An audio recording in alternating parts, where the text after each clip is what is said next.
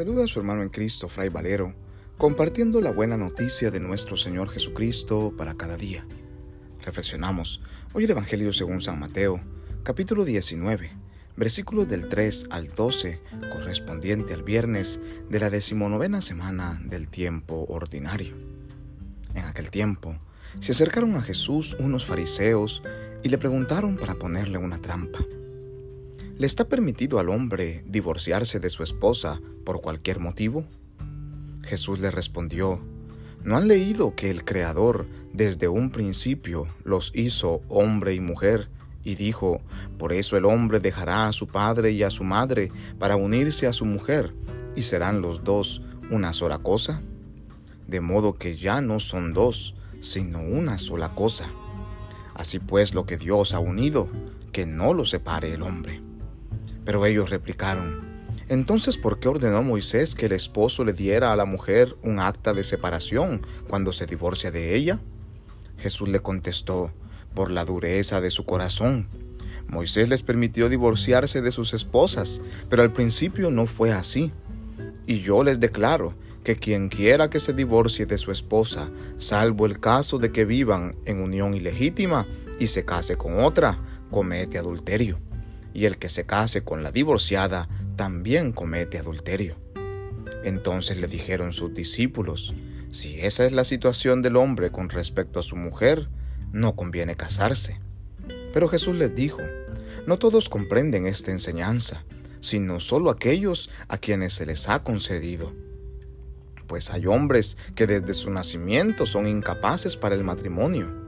Otros han sido mutilados por los hombres y hay otros que han renunciado al matrimonio por el reino de los cielos.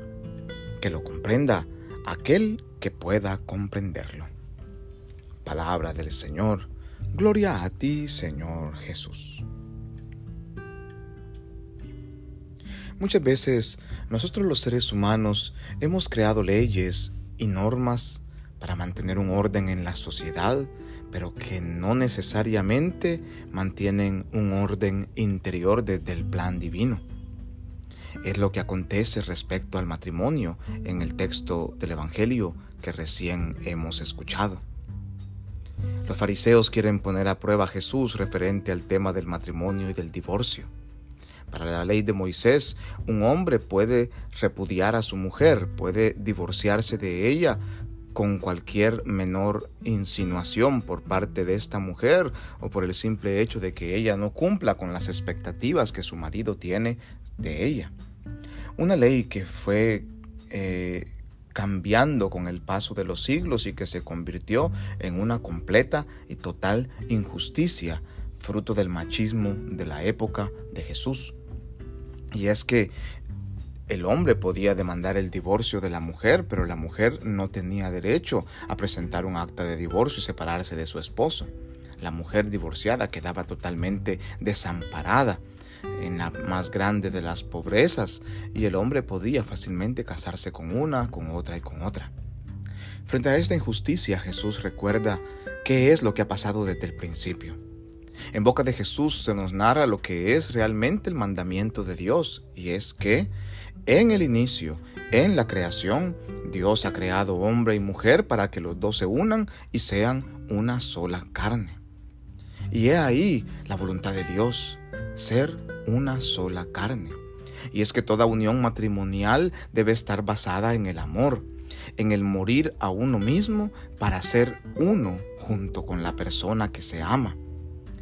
Así como Dios se ha hecho uno con su pueblo escogido por amor, así como Dios ha sido fiel desde siempre a aquellos a los que ama, así también el esposo que se une a su esposa y la esposa que se une a su esposo son llamados a mantenerse fieles en el amor. Ya no son dos personas distintas, sino uno solo. Así es el verdadero amor. El amor es simbiosis. El amor es el dejar de ser yo para ser un nosotros. Ese es el verdadero amor que une. Por tanto, aquellos que desean unir su vida en el matrimonio deben ser conscientes de esto. No existe el divorcio, dirá Jesús. Porque aquel que se separa de su mujer, que se divorcia y se casa con otra, éste está cometiendo adulterio porque ya es uno con la otra persona y se ha soltado de aquella a la que le ha prometido amor hasta el final. No existe el divorcio, dirá Jesús. Por eso es importante que se sepa que hay quienes, hombres y mujeres, no están hechos para el matrimonio. El matrimonio no es un simple juego social de voy a intentar unirme con otra persona y después voy a ver qué pasa, sino que el amor debe estar basado en una completa vocación, en un discernimiento real de saber si soy apto para morir a mí mismo para amarme, para amar y unirme a la otra persona con la que quiero pasar el resto de mi vida.